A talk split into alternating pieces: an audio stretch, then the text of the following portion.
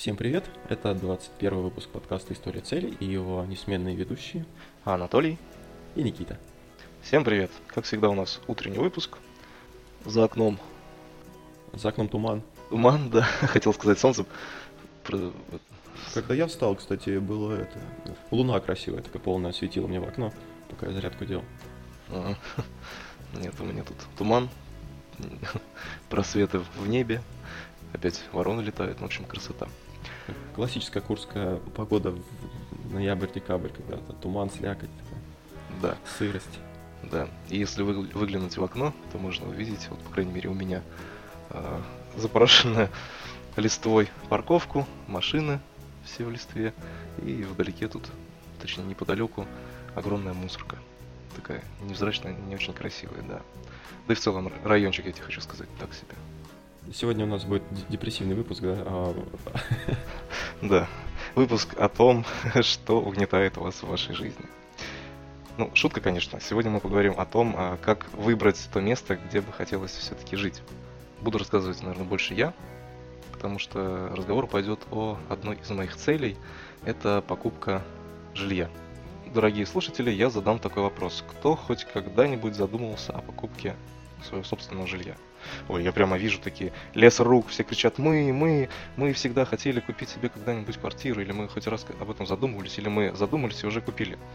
Вот. Так вот, я думаю, этот подкаст очень будет интересен тем, кто только-только планирует покупку жилья или только думает, как себе приобрести. Не делайте этого. Да. Толя, вот скажи, ты же тоже, наверное, задумался когда-то о покупке собственного жилья. Ну смотри, у меня в этом плане было все как бы более плавно, потому что изначально, когда мы с моей будущей супругой да, познакомились, она снимала квартиру, а, и э, мы, ну, я переехал к ней после того, как мы поженились, а так, ну, временно там жили, я к ней там приходил, вот, ну, с родителями жил. А потом, ну, так получилось, что освободилась квартира в том же доме с родителями, только на другом этаже, вот, и а, мы начали там делать ремонт, и потом переехали туда с женой, поэтому э, такого воп- вопроса острого а, ну, жилищного не было. Вот. А через некоторое время после того, как мы ну, там, пожили, а, мы решили купить себе более квартиру по больших размеров. И потом переехали туда. То есть, как бы, ну, точнее, переехали туда не сразу, но то есть вот такой проблемы, что прям негде жить, надо что-то купить, такого, в принципе, не было у меня. Я хотел тебя спросить, а почему именно покупка квартиры? То есть, э, почему не аренда, например? Да, ну вот э, бытует мнение, что можно арендовать квартиру, да, положить какую-то сумму денег э, там на накопительный счет и с накоплением э, со съемом квартиры потом через 10 лет купить себе эту квартиру на накопленные деньги. Э, Если посчитать в текущих реалиях 2018 года, то самый лучший э, процент на вклад это, ну, я не знаю, наверное, 7% это в идеале. И то нужно еще попробовать постараться найти такой вклад под 7%. Вот. э, Текущий процент по ипотеке м, 9,2 это если новостройка, и 8,7 можно найти, если вторичная недвижимость. То есть такие проценты сейчас э, дает э, ба- банк. Ну подожди, а смотри, э, ты не рассматривал такой вариант э, вообще не покупать квартиру? То есть вот сейчас я просто перед, перед нашим подкастом, ну, такой зашел просто в интернете, по- по- погуглил, посмотрел, почитал статьи, там, типа, э, аренда или покупка жилья, то есть что выгоднее. И везде пишут, что аренда выгоднее. В том плане, что, во-первых, а, ну, как бы критерий такой, что, например, в Европе же, да, там в основном арендуют квартиры, и это позволяет людям быть более мобильным. То есть можно переехать в другой город, переехать в другую страну, то есть тебя не держит квартира. Но я так думаю, что в Европе, наверное, все-таки ну, в, в плане аренды квартиры, наверное, как-то понадежнее все обстоит дело, чем у нас.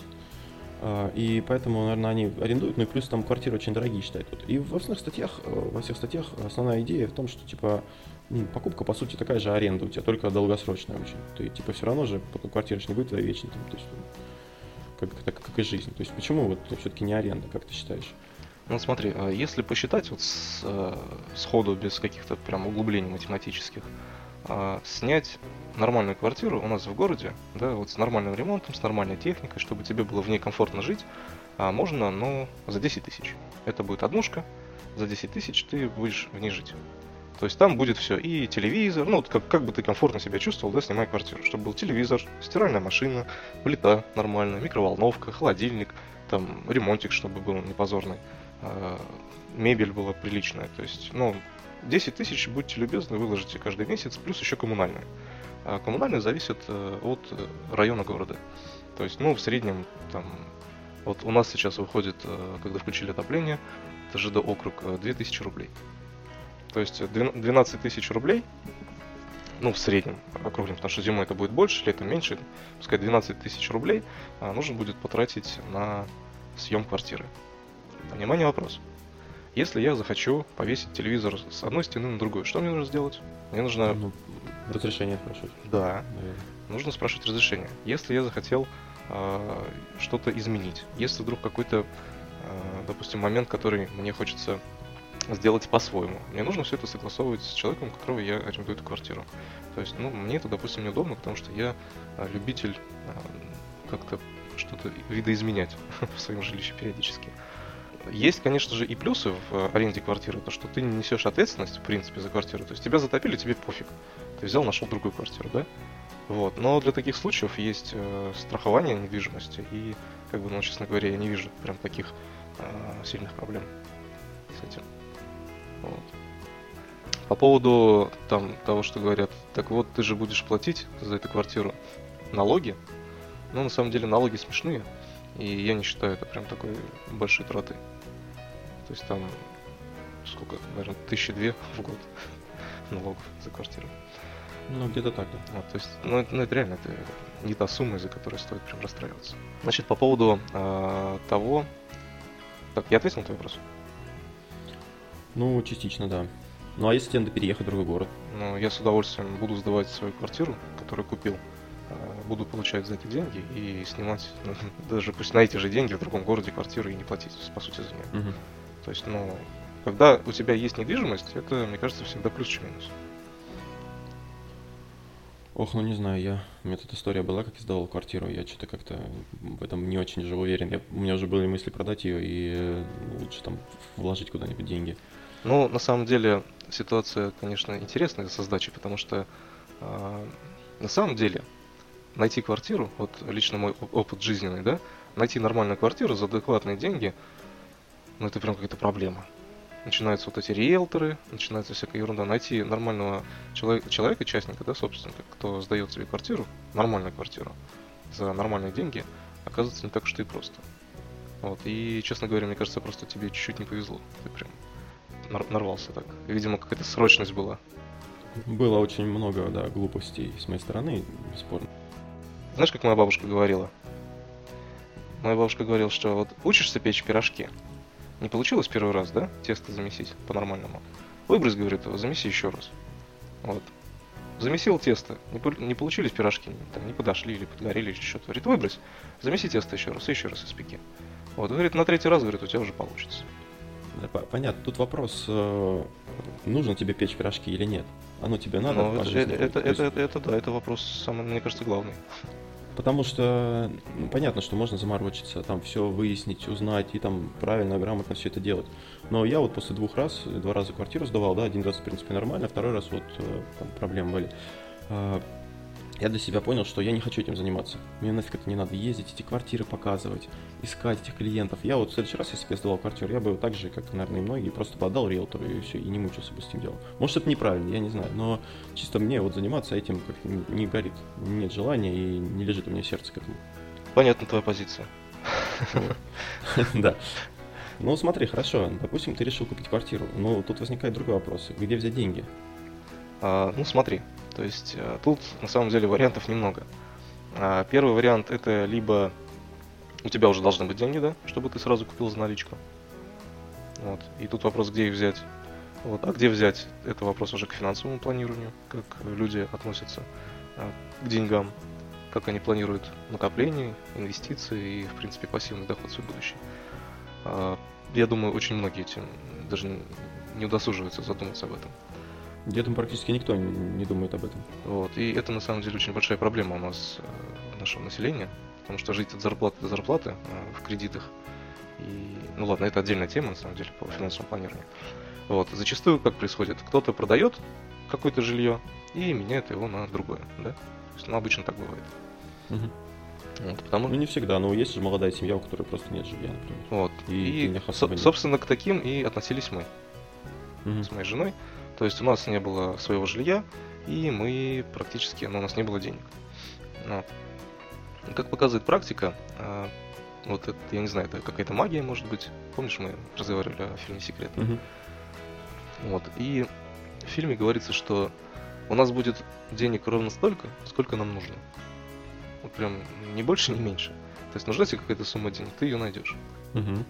И мы задались целью э, взять ипотеку, но постараться ее взять, скажем так, с меньшей кровью, с меньшими затратами на эту ипотеку. То есть мы захотели накопить как можно больше денег для стартового капитала, потому что для того, чтобы взять ипотеку, нужен первичный взнос. Мгм. Вот. Ну, то есть, э, если вы хотите, ну, просто ипотека, у нас конские проценты на ипотеку по сравнению с остальным миром. И, по сути, если ты берешь ипотеку, наверное, на всю сумму, да, то это лет 30 там, и выплаты такие, что мама не горюй, особенно для, для средней зарплаты, скажем так. Тут, в принципе, наверное, получается, что те, у кого есть деньги, да, те не берут ипотеку, а те, у кого нет деньги, те не могут взять ипотеку, потому что у них нет денег, и они не могут столько выплачивать. Наверное, такой небольшой замкнутый круг есть. Либо они берут ипотеку, но обрекают себя на боль в течение многих лет. Ну, в любом случае, нужно взять свои финансовые проблемы в свои руки и постараться накопить первоначальный Мгм. взнос. То есть э, это мой первый такой совет, то что чем больше первоначальный взнос, а, тем больше, точнее, тем меньше денег вы переплатите. Ну, у нас тоже, в принципе, мы когда брали квартиру, мы брали ипотеку, но совершенно небольшую сумму, но тоже мы ее погасили как можно быстрее, чтобы не платить за нее. А так, да, согласен, чем. Ну хорошо, вот вы, значит, определились. Мы хотите взять квартиру, да, вы начали копить на, ну, собственно, на первоначальный взнос в ипотеку. И что дальше как? Вот. И, собственно, случилась какая-то магия. У нас с женой начало получаться откладывать. Вот. Но не сразу. Сначала мы выяснили, на что мы больше, больше всего денег тратим. Опять-таки, с твоей подачи. Тебе огромное спасибо, Толь. Да, хорошо. Да. Ты э, дал мне понять, что нужно считать, сколько вообще ты тратишь денег. Вот. Я взял э, мобильное приложение, установил себе жене и сказал, так, мы считаем, сколько денег и на что мы тратим каждый месяц. А мы посчитали, посмотрели, и оказалось, что очень большую сумму мы тратим на питание. Причем питание не целевое. То есть это всякие там чипсы, какие-то перекусы, ну и всякое-всякое Мгм. такое. Вот. Исключив из своего рациона всю вот эту ерунду, мы начали откладывать, ну, наверное, плюс 3000 каждый месяц. Это прям стабильно. Мгм. И вот э, буквально сколько, ну, наверное, ну, месяцев 6 мы откладывали, плюс нам дали родители с моей со стороны жены денег, помогли деньгами. И вот мы накопили 700 тысяч. Это за какой, какой период времени? Ну, больше полгода. Ничего себе, нормально так, ну хорошо. Молодцы. Ну, нам, нам очень сильно помогли родители. Прям вообще сильно больше, большую часть. Но, ну подожди, а сейчас вы живете, получается, в съемной квартире или как? Ну, сейчас мы живем в квартире родителей жены, но на эту квартиру, соответственно, есть свои планы, и не хотелось бы эту квартиру долго занимать. Поэтому как бы за съем квартиры мы ничего не платили, поэтому у нас э, получалось достаточно быстро э, откладывать деньги. Так, ну хорошо. И, собственно, деньги вы накопили. Дальше что? Самое интересное началось поиск. Да, и началось самое интересное, это... э, Ну, сначала, наверное, нужно определиться с э, ценой квартиры, за какую цену вы хотите взять. То есть, мне кажется, это э, самое, самое важное, самое то, от чего нужно отталкиваться. Потому что, когда вы определитесь с ценой, у вас как бы фильтр необходимых квартир максимально сконцентрируется на том, что вам нужно.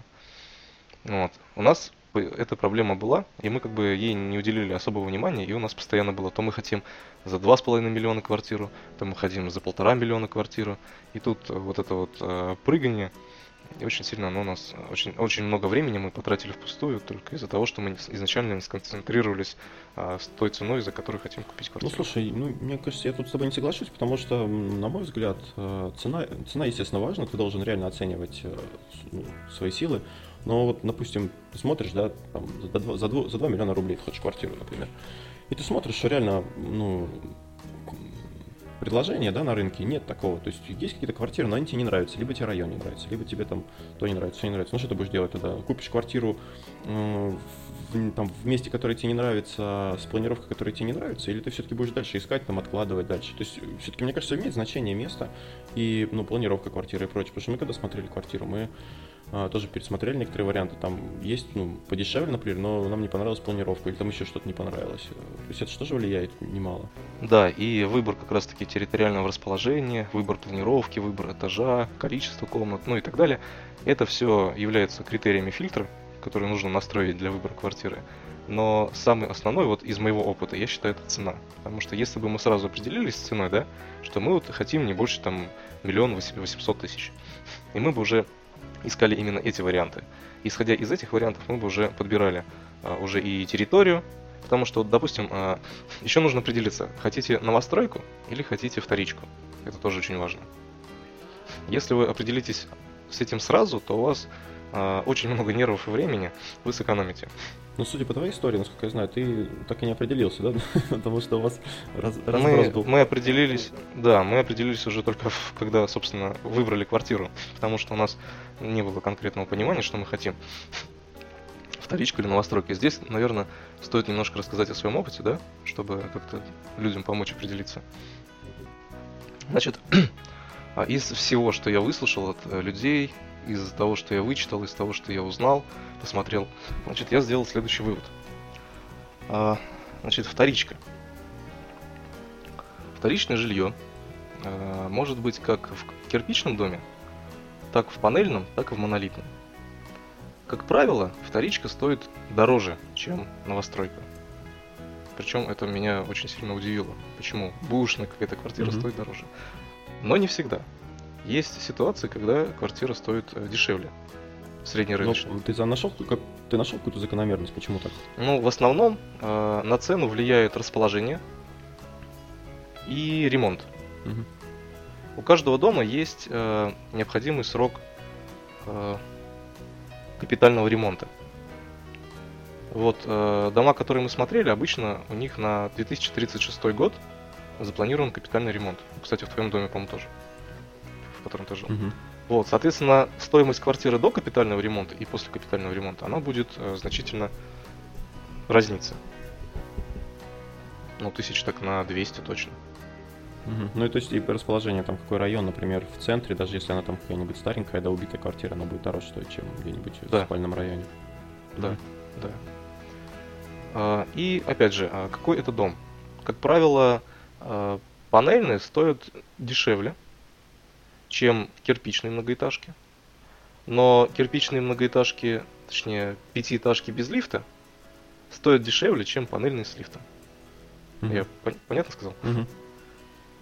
Вот, и нужно тоже понять, ты хочешь пешком на пятый этаж бегать каждый день, или все-таки на лифте там на седьмой?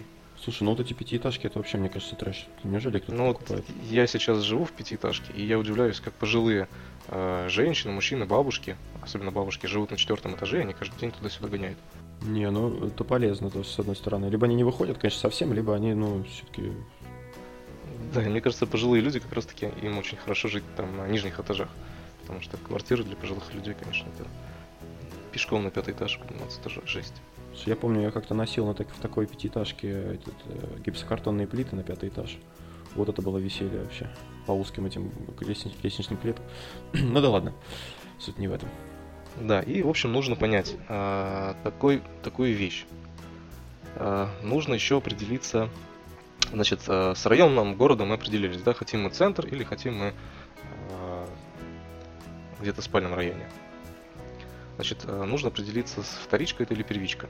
Соответственно, вторичка это будет панельная, монолитная или кирпичная стена, кладка. А, Панельная это что-то среднее, у панельной большая слышимость, но могут быть и проблемы с э, температурой, с отоплением. Вот. Ну, как правило, застройщики, которые строят дома сейчас, у них отопление идет сверху вниз, поэтому особых проблем нет. Ну, только, мне кажется, на первом этаже может быть прохладненько. Ух, ты ошибаешься. На, у нас в соседнем доме на последних этажах не доходит отопление. Точнее, оно доходит и сразу уходит, а квартира не отапливается. А тогда, в принципе, с верхних этажей, по идее, должно быть теплее. Вот, поэтому, да, нужно тоже эти все моменты учитывать, э, знать, какой дом ты покупаешь, как идет отопление. По-хорошему нужно, конечно, поспрашивать. Вот, и мы очень много спрашивали у кого. Э, мы очень долго определялись, купить нам вторичку или купить э, новостройку. Вот, и, значит, э, нужно было нам определиться, с, в каком районе города купить. У нас есть э, как бы несколько основных застройщиков по новостройкам. Это завод КПД, это Инстеп застройщики, это инженер, Мгм. ну и пошли уже там всякие такие не особо большие. Значит, э, мы поездили по всем этим райончикам, где ведется эта застройка домов. И нам очень приглянулся сначала КПД. Мы туда приехали, походили, э, называется проспект Дереглазова. Там сейчас уже прям такой большой микрорайон, там уже чуть ли не город в городе, очень много домов, прям инфраструктура уже расстроена, там садики, школы, торговые центры. Вот. Э, да. Да, смотри, Никита, извини, что перебиваю. Вот насколько ну, ты считаешь это нормальным такое строительство? Вот, ну, я не знаю, ты слышал, есть такая да, наука, там, типа ур- урбанистика называется, э, о том, как должен, ну, да, как должен планироваться город. И вот все ну, блогеры, там все специалисты, поэтому говорят, что такие типы застроек, муравейник, они очень ну, неправильные с точки зрения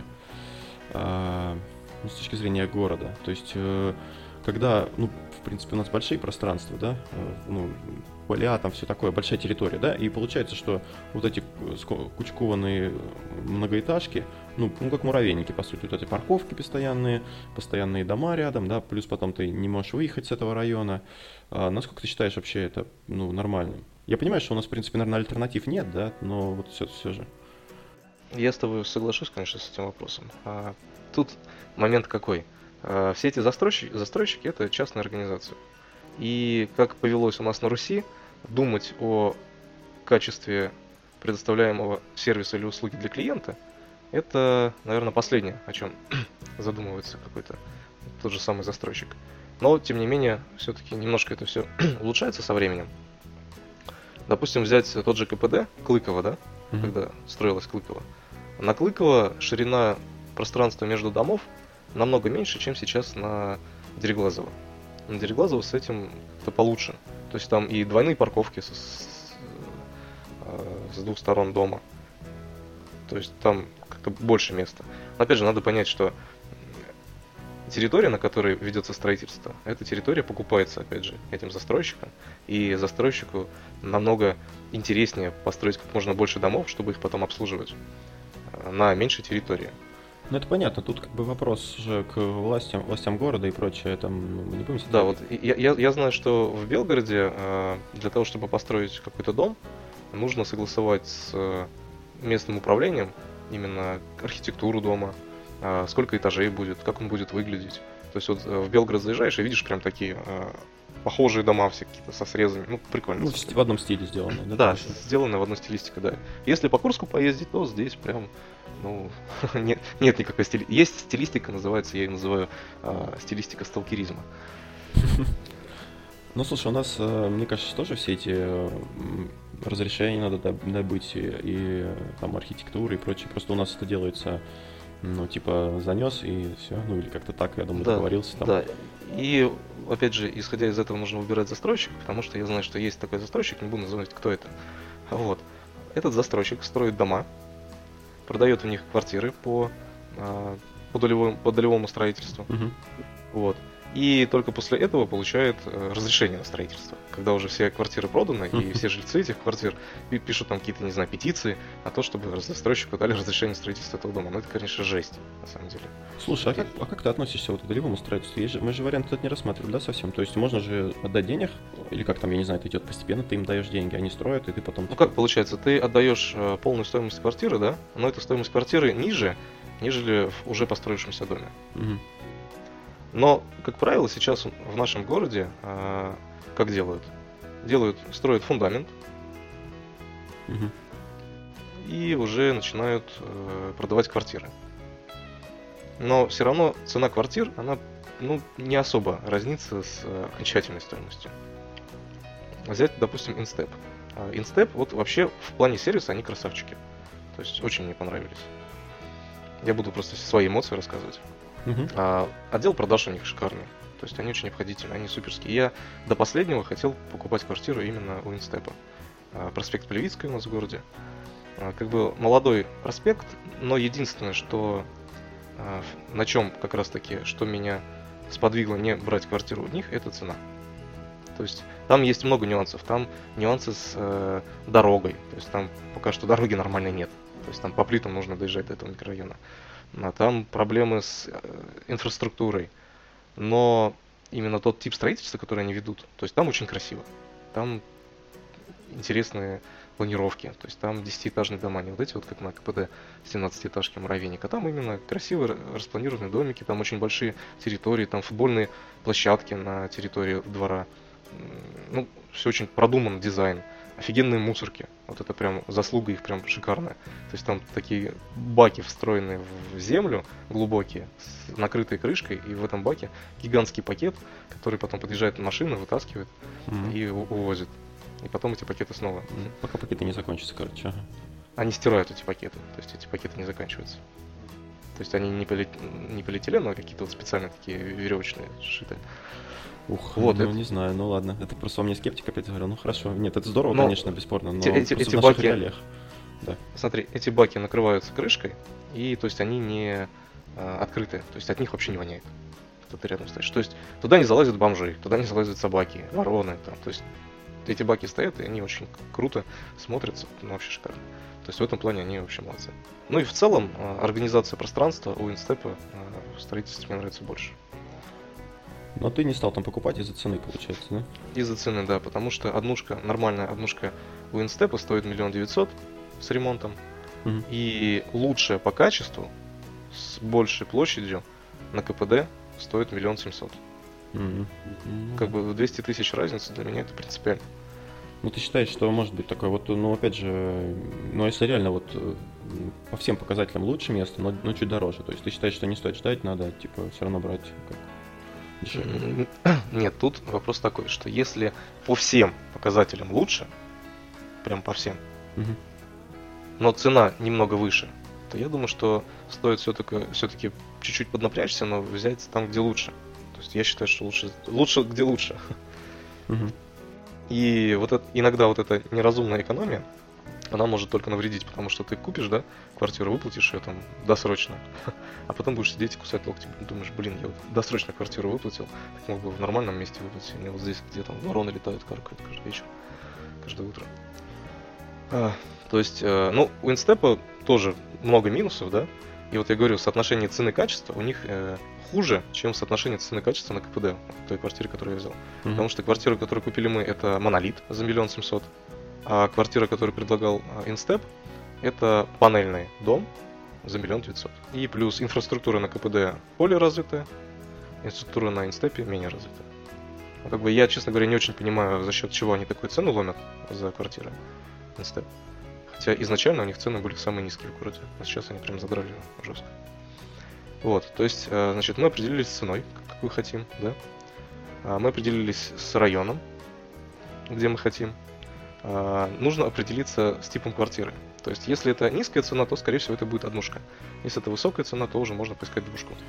Ну, подожди, а расскажи, вот, ты, ты же много обошел квартир, да, наверное, ну, на Да, огромное количество. Ну, расскажи какой-нибудь, а, какой-нибудь адский трэш, я не знаю, что-нибудь такое интересное, какую-нибудь историю, может. Ну, кроме того, как ты в моей квартире был, ладно, там можешь не рассказать. Ну, твоя квартира, кстати, еще нормальная, я хочу сказать. То есть там чуть-чуть подмарафетить, все будет нормально. Ну, прям таких жестких э, трэшей, конечно, не было. Ну, в принципе, Вот. для, для продажи, наверное, да, все-таки как-то готовят. Ну, да, более-менее хотя бы как убираются в квартирах, там, я не знаю. А, то есть, если брать вторичку, то низкая цена будет обусловлена плохим ремонтом а, в доме и в квартире, да, и географическим положением. То есть, ну или еще какие-то нюансы будут. То есть, вот из а, прям таких э, жестей, что было, ну, ну не жесть, ну, в общем, мы вроде как договорились уже о покупке квартиры вторички, но в итоге потом решили не покупать. А, Первая ситуация это мы, а, значит, хорошее расположение географическое, а, панельный дом, Но это был девятый этаж. Так. И мы что-то как-то сразу об этом не подумали. Пришли в квартиру, значит, посмотрели, там был более-менее нормальный ремонт. Это была двушка на одну сторону. Мгм. Вот. И цена была, в принципе, тоже, ну, пойдет адекватная. Но как в итоге мы поняли, эта цена была не для нас. То есть это очень большая цена была. Потому что если мы взяли по той цене двушку, то у нас ежемесячный платеж был бы такой, который бы мы не потянули. Вот, это очень важно, да, рассчитать именно цену, исходя из того ежемесячного платежа, который вы сможете платить. С учетом там возможных будущих детей или уже, если есть у вас дети, да, вот сколько вы комфортно можете а, откладывать там на квартиру ежемесячно. То есть, если получается откладывать 20 тысяч ежем- ежемесячно, это не напрягает там, в течение полугода, то, соответственно, вы можете комфортно взять ипотеку на 20 тысяч а, в месяц платеж. Вот. А если 20 тысяч сложно откладывать, то, соответственно, нужно об этом задуматься. И мы поняли, что 20 тысяч это как раз вот та сумма, которую нам нужно будет откладывать на пушку. Это очень много для нас. И мы, а, значит, сначала нас смутило в этой квартире девятый этаж. То есть мы уже вроде как договорились о покупке. Ну, то есть нам все понравилось, все нас устраивает, все мы были готовы. Но потом мы с этой мыслью переспали. ну, в смысле, ночь прошла. Ну на да, утро да. мы, да, на утро мы поняли, что на девятом этаже в панельном доме мы жить не хотим. Потому что как э, помимо плюсов, а плюсы какие? Над тобой нет никого, тебя никто не затопит, э, на тебя не смывается э, канализация, то есть ты живешь в самом верху. Минусы это то, что над тобой крыша. И в панельных домах крыша на девятом этаже, в общем, там очень жарко, прям пипец как жарко. Плюс эти крыши периодически имеют свойство протекать, то есть нужно будет решать вопросы с э, жилищно-коммунальными хозяйствами. Вот, и мы так подумали, подумали, а все-таки мы квартиру берем для себя, и мы решили, что не хотим вот такую квартиру. Этот гемор, который может возникнуть, в общем, мы не захотели. А вторая квартира, которую мы вроде бы уже прям хотели купить, но не купили, это уже был такой монолитно-кирпичный дом. Там стены, наверное, э, шириной где-то чуть ли не, метр. То есть там очень толстые стены. А, Уже сделан ремонт. Это была двушка опять на одну сторону. Да, еще очень важно определиться, это будет двушка на одну сторону или на две. Если это двушка на две стороны, то нужно будет ставить кондиционеры. Если это двушка на одну сторону, то с этим как-то будет попроще. То есть мы принципиально хотели двушку на две стороны. Ну, понял, да? Чтобы ок- окна выходили там, да, на восток и на запад. Да, да, да. Ну, у меня двушка была на одной стороне, это еще и на солнечной, это днем там пека невыносимая. Кондер, в принципе, тоже не сильно спасает, потому что, ну, если только в каждую комнату ставить. А так, если ты находишься днем, летом дома, то ты просто ум- там, от жары изнемогаешь. Э, Квартира, значит, не последний этаж, достаточно просторная, цена очень привлекательная, то есть люди продавали э, срочно, почему-то срочно продавали эту квартиру. Э, За 2 миллиона 100 можно было взять прям двухкомнатную квартиру с хорошей большой кухней, с раздельным санузлом, э, с нормальными большими комнатами. Вот. И это даже были какие-то наши дальние знакомые через знакомых.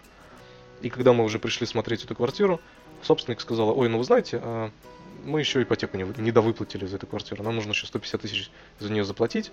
Вот, ну, как первоначальный взнос вы нам дадите, тогда эти 150 тысяч мы закроем типа ипотеку, и, в общем, вам эту квартиру продадим.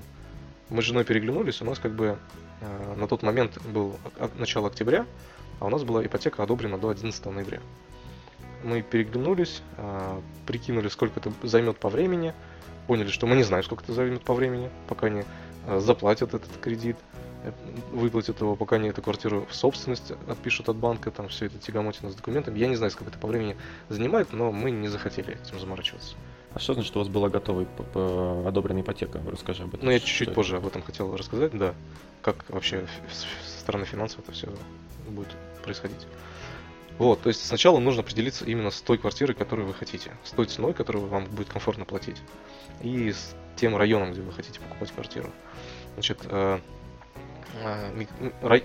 да. Но смотри, а, а тебе не кажется, что вот если все эти фильтры выставить, то, ну, по крайней мере, в нашем городе останется там одна-две Да, квартиры? так и получится. То есть выбора нет. По сути, он очень маленький, да. Но опять же, у кого-то э, кто-то может для себя э, какими-то предпочтениями пожертвовать, а какие-то предпочтения для Мгм. человека будут очень важны. Хочу сказать, что квартиру надо начинать искать не по факту, а заранее. То есть мониторить объявления, смотреть, что сейчас есть у застройщиков, смотреть, какие дома строятся. То есть э, на сайте застройщиков всегда есть э, дома и указано, что какие дома идут в строительстве, на них еще нет старта продаж, а какие дома уже продаются. И можно позвонить в отдел продаж и спросить, вот у вас там такой-то, такой-то дом, у него такие-то такие планировки, когда будет старт продаж. Они скажут, ну мы не знаем, но примерно тогда-то. И вы хотя бы можете более-менее ориентироваться. Значит, э, мы определились, э, скажем так, с фильтром, какую квартиру мы хотим, да? И тут э, теперь идет вопрос, как за нее платить. Соответственно, для нас единственный, наверное, разумный вариант был это взять ипотеку. Конечно, могут быть разные варианты, там, сумму накопить, положить ее в инвестиции, синвестировать потом еще большую сумму и через там 10 лет э, купить э, шикарную квартиру, у тебя еще денег останется, да, это, конечно, вариант крутой. Но тут есть такая штука, называется риски. Почку, почку продать там. Почку, ну, можно две продать. Свою ну, и жены. Ну вот, и как бы, ну, если ты не разбираешься в инвестициях, да, прям вот, ну, нормально не разбираешься, то я не думаю, что тебе стоит э, прям туда лезть и вкладывать в инвестиции деньги. Потому что, ну, надо разобраться, надо проконсультироваться с человеком, который разбирается в инвестициях. Надо взять хотя бы его портфель инвестиционный, уже в него вкладывать. Ну, ладно, это отдельная тема разговора. В общем, мы с женой для себя решили, что для нас оптимально это не съем квартиры, не инвестиция, а именно взять ипотеку. Мы подготовили первоначальный взнос, это 700 тысяч. Вот.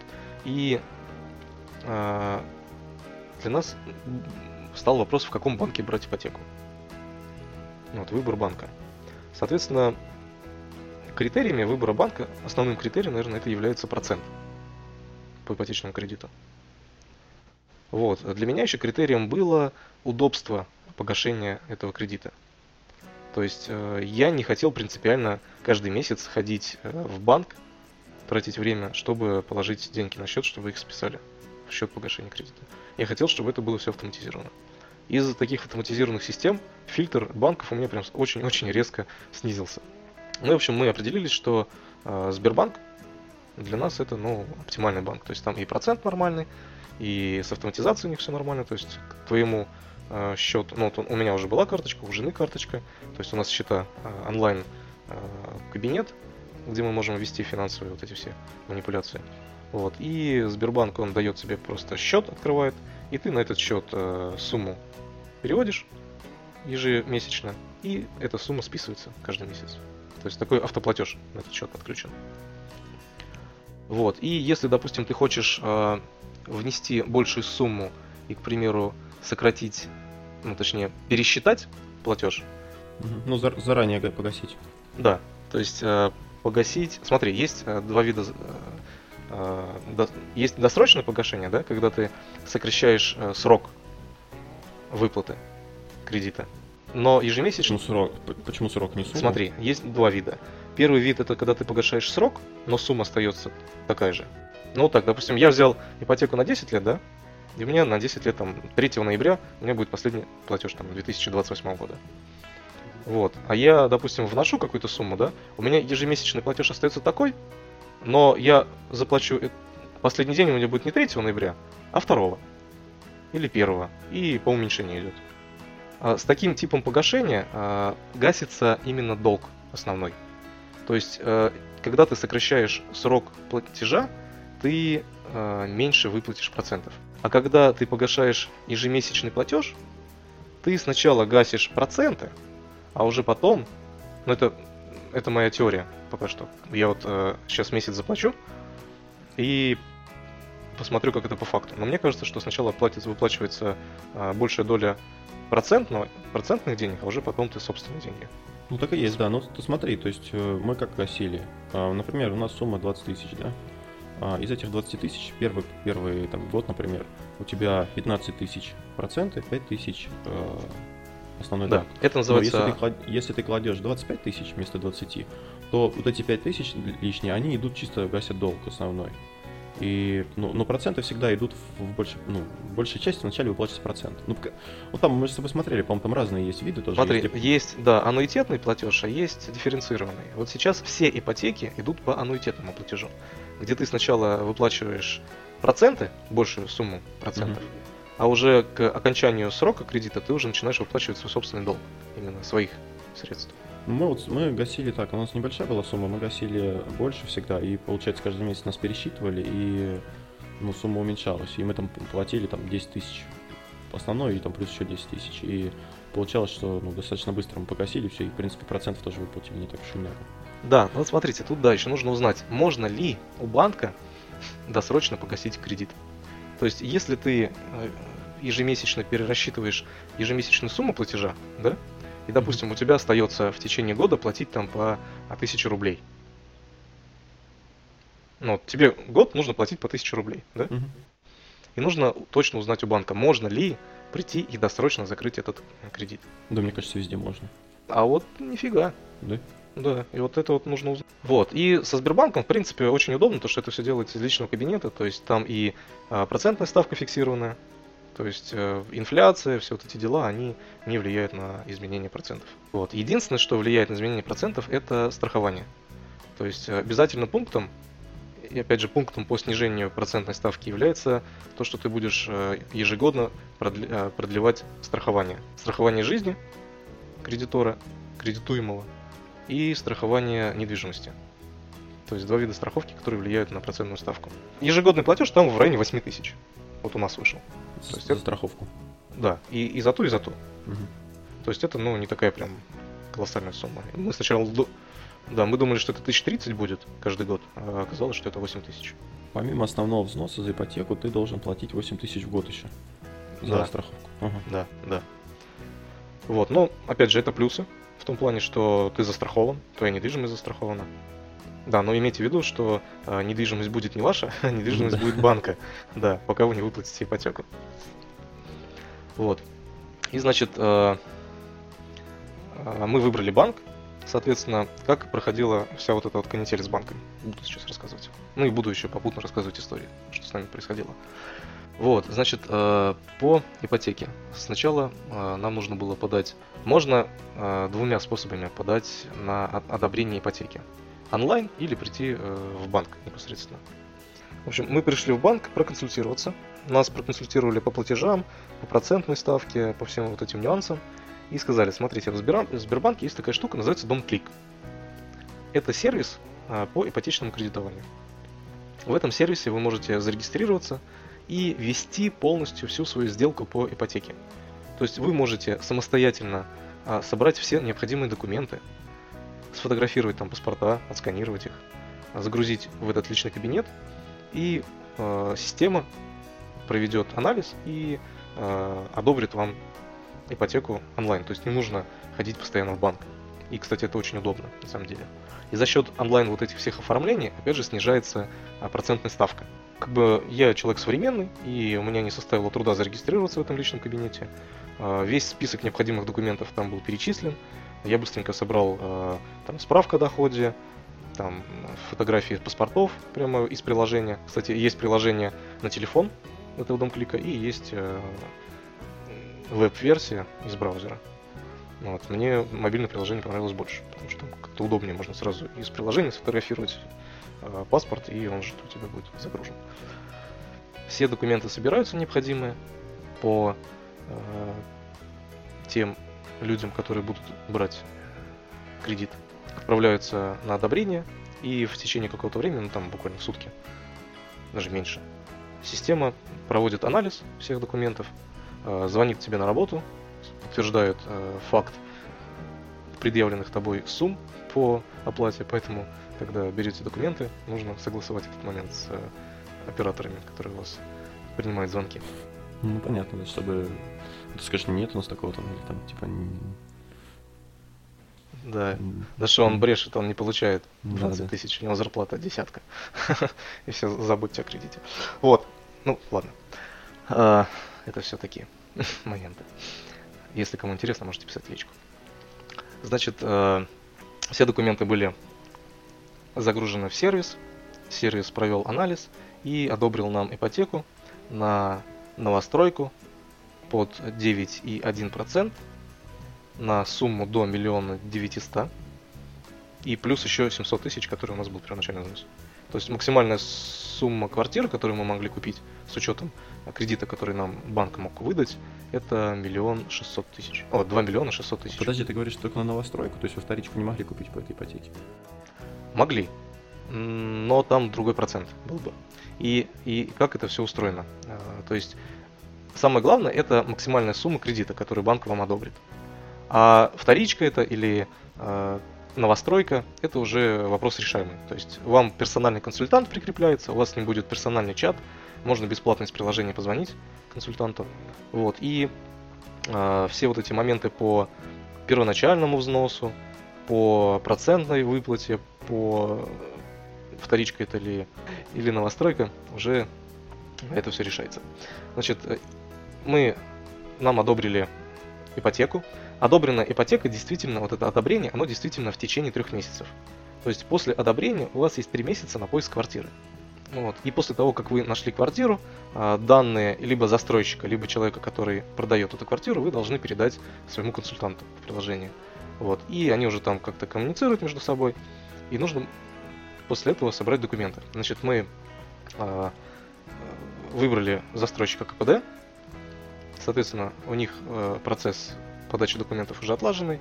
А, мы приехали а, к этому застройщику в их офис. Они выдали нам необходимые документы, то есть там преддоговор, а, там еще какие-то документы по недвижимости, там целая кипа бумаг.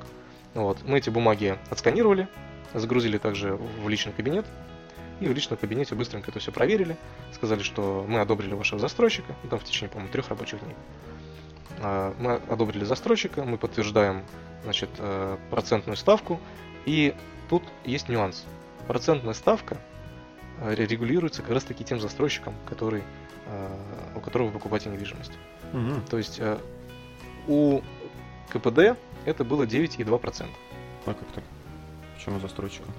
Ну вот так. Угу. Ну вот так. Интересно. Просто вот, вот получи по факту. А, ну, минимальная, скажем так, процентная ставка. То есть они могут какие-то там свои акции делать. Вот, 9,2% по сравнению с прошлым годом, где в прошлом году была ипотека в 11%, 11,4%. Вот в этом году прямо норм. Ну, 9,2, да, мы брали 4 года назад, наверное, или 5, э, по-моему, по 10% ипотеку. Вот, ну, мне кажется, в тот момент нам тоже повезло, потому что я вот буквально в прошлом году видел там 11, 4.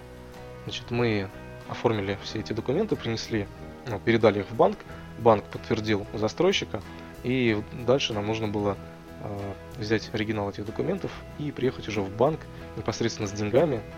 Э, значит, нам нужны были паспорта, нужно было свидетельство о браке. А, да, и в принципе все. Вот, и нужны были все созаемщики, которые участвуют э, в займе.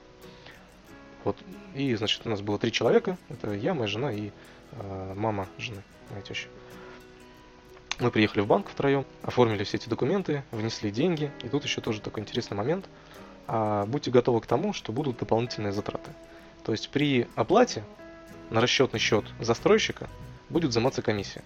Если, вы денежку, если у вас есть счет в банке, и вы деньги сначала кладете себе на счет, потом с этого счета пере, пере, делаете перевод, то э, комиссия будет полторы тысячи рублей.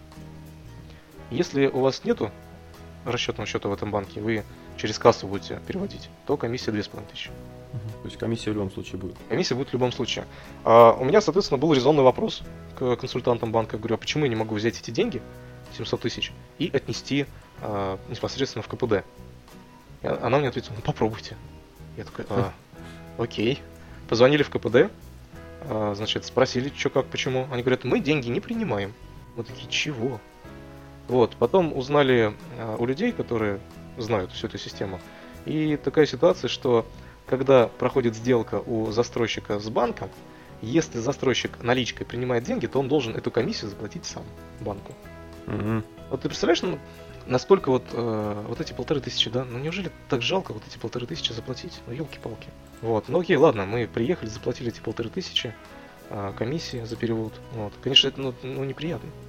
Ну ладно. Это опять-таки о Курском сервисе. Ну ты думаешь, в других городах э, типа сами все платят они? Я не знаю. Мне кажется, это зависит уже от какого-то застройщика, наверное. Мне кажется, да, от застройщика зависит. Да бог знает. Ну, в общем, как говорится, бог им судья. А, значит, заплатили комиссию, заплатили сразу а, взнос на страхование. заплатили все эти суммы, и у нас вышло что-то в районе ну, 700 тысяч плюс девять с половиной тысяч вот эти вот все расходы. Значит, оформили эти документы, и, соответственно, нам распечатали чеки, распечатали все вот эти необходимые договора с банком, и сказали, все, идите к застройщику, пишите преддоговор, уже актуально, с актуальной датой внесения денег. Вот, и значит, мы хотели сделать это все в один день, но опять я сейчас чуть-чуть немножко опущу КПД. Знаешь, что было в этот день? Я специально отпросился с работы а, в 2 часа, чтобы сделать вот эти манипуляции с деньгами и сразу приехать договор. И в этот день КПД отмечал день рождения завода. Ну, то есть... Конечно, да. После обеда они уже не работали с соответственным голосом. Mm-hmm. Вот, и как бы пришлось ехать, это уже как раз пятница была, пришлось ехать через выходные а, в понедельник, опять отпрашиваться с работы. То есть, ну, в целом, я еще потом в следующем в нашем выпуске буду рассказывать про КПД. Там э, такие трэши, как бы сервис у КПД вообще никакущий. Это вот мое личное мнение, как э, потребителя. А по сравнению с инстепом, сервис у КПД ужасный. Ну, а может, поэтому инстепы дороже, там, типа, больше платят отделу продаж, там, не знаю, реклама. Может быть, может быть, они как раз-таки эту цену берут за сервис, за качество обслуживания, за обустройство территории какое-то, будущее, я не знаю.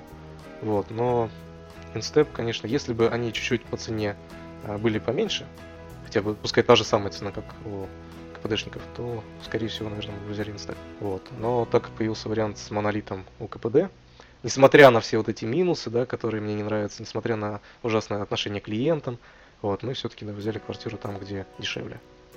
И, и, и лучше по качеству, опять же, да. Ладно, это я в следующем выпуске расскажу еще об этом. Да, мы решили разбить этот выпуск на две части, потому что еще история не закончена, и пока что... Да, мне есть что рассказать. Я расскажу непосредственно, как именно я э, искал квартиру, как э, мы пришли к тому, что мы возьмем квартиру на КПД. И я думаю, к тому моменту, когда мы уже запишем этот выпуск, просто сейчас мы еще э, не въехали в эту квартиру.